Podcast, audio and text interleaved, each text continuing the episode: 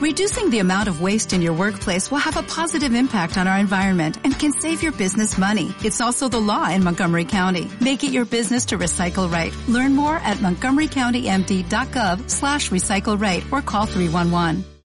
Hola a todos y bienvenidos al podcast del libro. Como saben, sí les traigo más lecturas para que puedan disfrutar, puedan analizar y, ¿por qué no? También, si se les antoja, pueden buscarlas para realizarlas por su cuenta. En este caso les traigo dos libros bastante buenos que estoy segura que les van a gustar. Por un lado tenemos una lectura que es más del terror, sin embargo, esto está enfocado en cuentos y microhistorias. Y por el otro lado tenemos Así es, una novela de fantasía romántica. Entonces, ¿qué les parece si comenzamos con el libro de terror y luego nos pasamos a la fantasía? Dicho esto, pues empecemos con Anacronía Lunar. Así es, este libro del autor Osvaldo Apatiño, la verdad es que me llegó en un excelente momento. Yo estaba buscando qué leer para eh, el principios de este año y de entre todos estos libros que tenía yo a la mano, me topé con uno que ya me había eh, obsequiado el autor. Ahora sí que gracias a que lo, conozco de algunas pláticas que, que he dado ahí en este en el Museo de la Ciudad de México, ahí en el Zócalo de, de CDMX, pues ahí lo conocí y desde ahí pues la verdad nos hicimos buenos amigos, hemos platicado de varias cosas que tienen que ver con literatura y entre ello pues en algún momento me comentó que tenía un libro y que si me animaba a leerlo, que por qué no le, este, le daba una oportunidad, sobre todo porque pues es terror y justamente en la plática salió que a mí me gusta mucho el terror. que hizo Jess? Pues dijo, perfecto, claro que sí, tú pásame el libro, vamos a leerlo. ¿Con qué me encontré? Diablos. Este es un compendio de, como les digo, cuentos y microcuentos de terror que en definitiva, si ustedes son fans de este, esta sensación de eh, temor, pero también a la vez que tiene este pesimismo, tanto de la vida diaria como de justamente ciertos sucesos que la verdad es que no están tan descartados en la realidad, la verdad es que esto les va a encantar. Antes de pasar a comentarles algunas de mis historias favoritas, rapidísimo para que se enganchen, claro que sí. La sinopsis. En un extraño suceso kafkiano, un fascista argentino aparece como por arte de magia en la cocina de una mujer mexicana. El extraño ser, amenazante al principio, termina encogiéndose y desapareciendo en sus propios miedos interiores. Este es uno de los cuentos. En otro, a un hombre que debe mucho dinero, la empresa acreedora le embarga los órganos. Con hígado y riñones, el desdichado tiene que pagar. En otra de estas historias, que seguramente le sonará familiar, una científica mexicana logra entrar en los túneles del tiempo y del no tiempo, llegando a la antigua civilización maya y desde ahí, en forma de grifos, nos envía un importante mensaje para el mundo presente. Una crónica excelente de los viajes típicos de la ciencia ficción. Finalmente, el cuento que da título al libro, Anacronía Lunar, refleja la triste situación que viven muchas mujeres en nuestro país.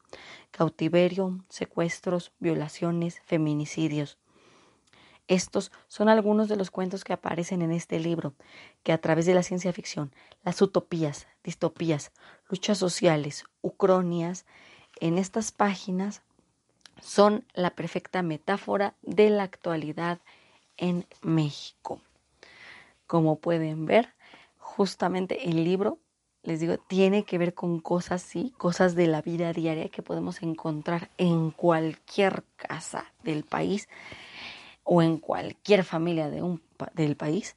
Sin embargo, aquí lo, lo el detalle genial de todo esto es que podemos ver los toques de miedo, de incomodidad, incluso a veces hasta de asco que no pueden faltar en el género. Entonces, ahora sí, como les comenté, pues les voy a estar platicando de los cuentos que más me gustaron, porque si me adentro directamente en temas de técnica narrativa, personajes, escenarios, pues lógicamente ahí no vamos a terminar, ¿verdad? Entonces, vámonos a los cuentos que más me gustaron y por qué. El primero de ellos, por supuesto, es Al-Zahir o El genio.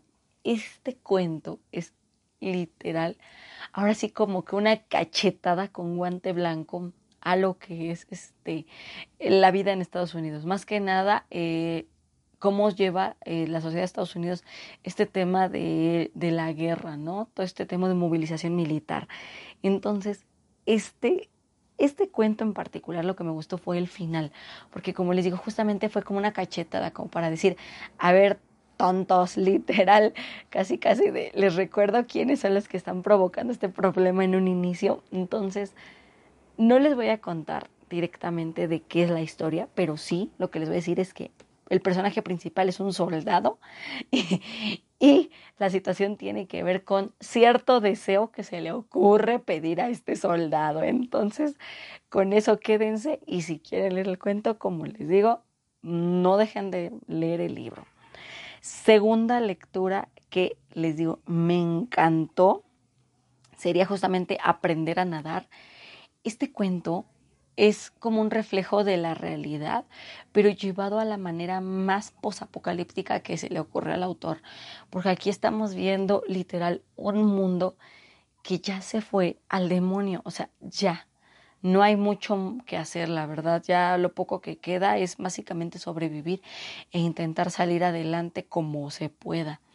En este panorama súper pesimista estamos viendo gente que todavía tiene la esperanza de cruzar el muro hacia Estados Unidos para ver si de verdad pueden vivir mucho mejor que aquí en México, porque la situación ya de por sí es mala y con el tema posapocalíptico se vuelve una locura. Entonces, no, no, no, la situación, como les digo, te eriza la piel y te recuerda mucho estos temas de la vida que podemos encontrar en cualquier noticia y demás. Sin embargo, como les digo, esto de llevarlo ya a un grado posapocalíptico me encantó.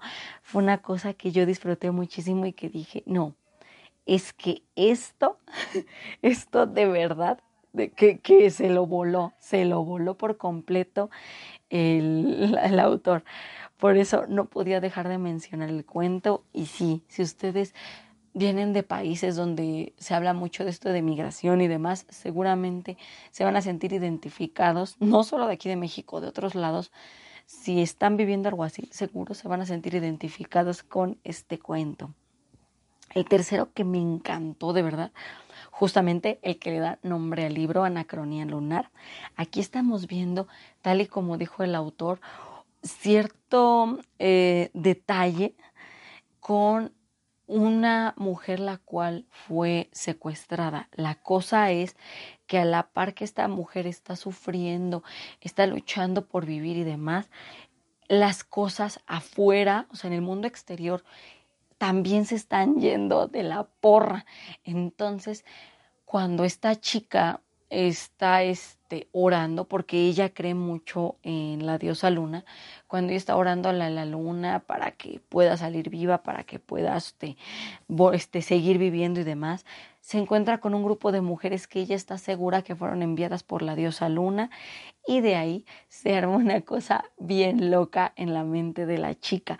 O sea, uno entiende que la muchacha lógicamente está pues Em, se podría decir que eh, emocionalmente no está bien, o sea, está herida por lo que le ha pasado. Aún así, a mí me, a mí me sorprendió muchísimo que este que esta mujer como que se armó un cuento en su cabeza para poder sobrevivir, sobrevive y ahora es tanto su, eh, no sé si es como tal su perturbación o el hecho de todo lo que le ocurrió, pues, si es tanta la carga mental, psicológica la que trae, que por eso la pobre empieza a, se le van para las ramas, o sea, literal, no quiero decirle loca a la pobre, pero pues es que sí, literal, uno empieza a darse cuenta que ya como que ya perdió cierto sentido de la realidad en algunos aspectos, no en todo, ¿no? Pero como que en algunos detalles se nota que como que ya hay algo por ahí que ya no está bien conectado. Entonces sí, sí, sí te saca de onda, pero a la vez comprendes, ¿no? Y te sientes empatía por la chica. Ahora, en cuanto al último cuento, y en este caso es micro, microficción, que me encantó, fue justamente Black Rose Immortal, la cual eh, es cortito, de verdad es cortito, eh, la microhistoria no tiene más de, ¿qué será? como cinco párrafos, o sea, es muy pequeño, pero en esos cinco párrafos me encantó cómo se nota el, el dolor la frustración de este personaje, justamente el que se supone que está cantando. Y el hecho de ver que con tan poquito, o sea, con tan poquitas palabras se puede reflejar esos sentimientos para después pasar a algo súper cotidiano que literal rompe con ese esquema, dices, wow, o sea, de verdad sí te saca de onda, pero a la vez entiendes por qué el autor intentó plasmar eh, este cuento en tan poquitas frases, porque es difícil, hay sentimientos que es muy difícil poderlos plasmar en tan poco espacio. Entonces creo que como ejercicio la verdad lo hizo muy bien el autor. Y sí, les digo, eh, ahora sí que como opinión final y general del libro, la verdad es que fue un muy buen libro, lo disfruté mucho. Es más, este fue el primer libro que leí en el año. Entonces, la verdad es que yo sí lo recomiendo. Si ustedes pueden comprarlo, lo encuentran por parte de editorial Dark Glow Press. Y como les dije, se llama Anacronía Lunar del autor Osvaldo Apatiño. De verdad, si ustedes son fanáticos del terror, pero les digo, con esta mezcla entre vida cotidiana, cosas posapocalípticas y demás, denle una oportunidad, de verdad está muy bueno, muy interesante y lo van a disfrutar muchísimo. Eso sería en cuanto a la lectura de terror. Ahora, ¿qué les parece si pasamos al libro de fantasía romántica? Y en este caso, Summer de Joss Sterling. Este libro, han de saber, me llegó hace, también hace unos pocos días, no tenía mucho. Sin embargo, me llama mucho la atención que cuando me llegó estaba todo lindo, todo hermoso y demás. cuando lo leí, es más todavía, estaba súper bonita, la portada toda preciosa, con como detalles en oro, no sé, estaba cute. Y han de saber que ahorita que estoy reseñando esto, o sea, la pobre eh, portada ya está bien despintada. Creo que o lo manipulé muy manchado o tal vez la calidad de impresión no fue la mejor, no sé, no sé de verdad. Pero me llama mucho la atención, nunca me había pasado con un libro de Vergara y Riva que, que se despintara así de feo, pero bueno, dejando ese tema de lado, como les dije, el libro me llegó eh, por ahí justamente por enero. Y cuando vi que era una fantasía romántica, dije, pues vamos a darle una oportunidad, ¿por qué no? Ya ven que hace como dos años, me parece, me leí Peril de Josh Sterling justamente. Y pues sí, me gustó el libro, estuvo entretenido y dije, ok, ¿sabes qué? Pues la verdad, yo sí le entraría a leer algo más de la autora. Entonces, cuando me llegó el libro, dije, ay, oye, una muy buena oportunidad para eh, seguir conociendo todos sus, sus trabajos y demás. Sin embargo, cuando lo empecé a leer, oh sorpresa, no me di cuenta que este libro era parte de una saga, se llama Finding Love. Eh, aún así, yo no tuve ningún problema al momento de leerlo. La verdad es que este, se separa muy bien en cuanto a este tema de, de este de poder diferenciar, ¿no? Entre una historia, ahora sí que historia de una pareja con historia de otra pareja, se diferencia muy bien, no tuve ahí ningún problema. Entonces, la verdad es que yo ahí no tengo peros. Ahora, antes de pasar a lo que es la trama y personajes, escenarios y demás, ya saben, la reseña ya en forma, vámonos con la sinopsis. La cacería está por comenzar. Sommer vive bajo una sombra terrible, una sombra que la drena, la manipula y amenaza con robar su futuro. Una misión de alto riesgo le ofrece un escape temporal. Los Benedict la convocan para rastrear a Víctor, un agente de alto rango del FBI que ha decidido rescatar a su alma gemela rompiendo todas las reglas de seguridad del gobierno estadounidense. Sommer deberá usar su habilidad de rastreadora de mentes para ayudar a encontrarlo antes de que lo hagan sus enemigos. Pero la misión le depara muchas más cosas de las que imagina. Ahí conoce a Hal Robinson, un soldado que cree que en su vida hay espacio solo para las responsabilidades. Sin embargo, cuando Sommer se suma al grupo de rescate, todo parece trastocarse. Las lealtades se cruzan, las revelaciones desconciertan y las traiciones ponen el futuro de los Benedict en peligro. Sí, gente, aquí en este libro eh, la autora lo que hace es tomar este tema de las almas gemelas, eh, gente con poderes, habilidades y más, y me lo mezcla de una forma increíble. Por eso esto, y ya yéndome a técnicas narrativas, la verdad me encantó lo que es manejo de magia.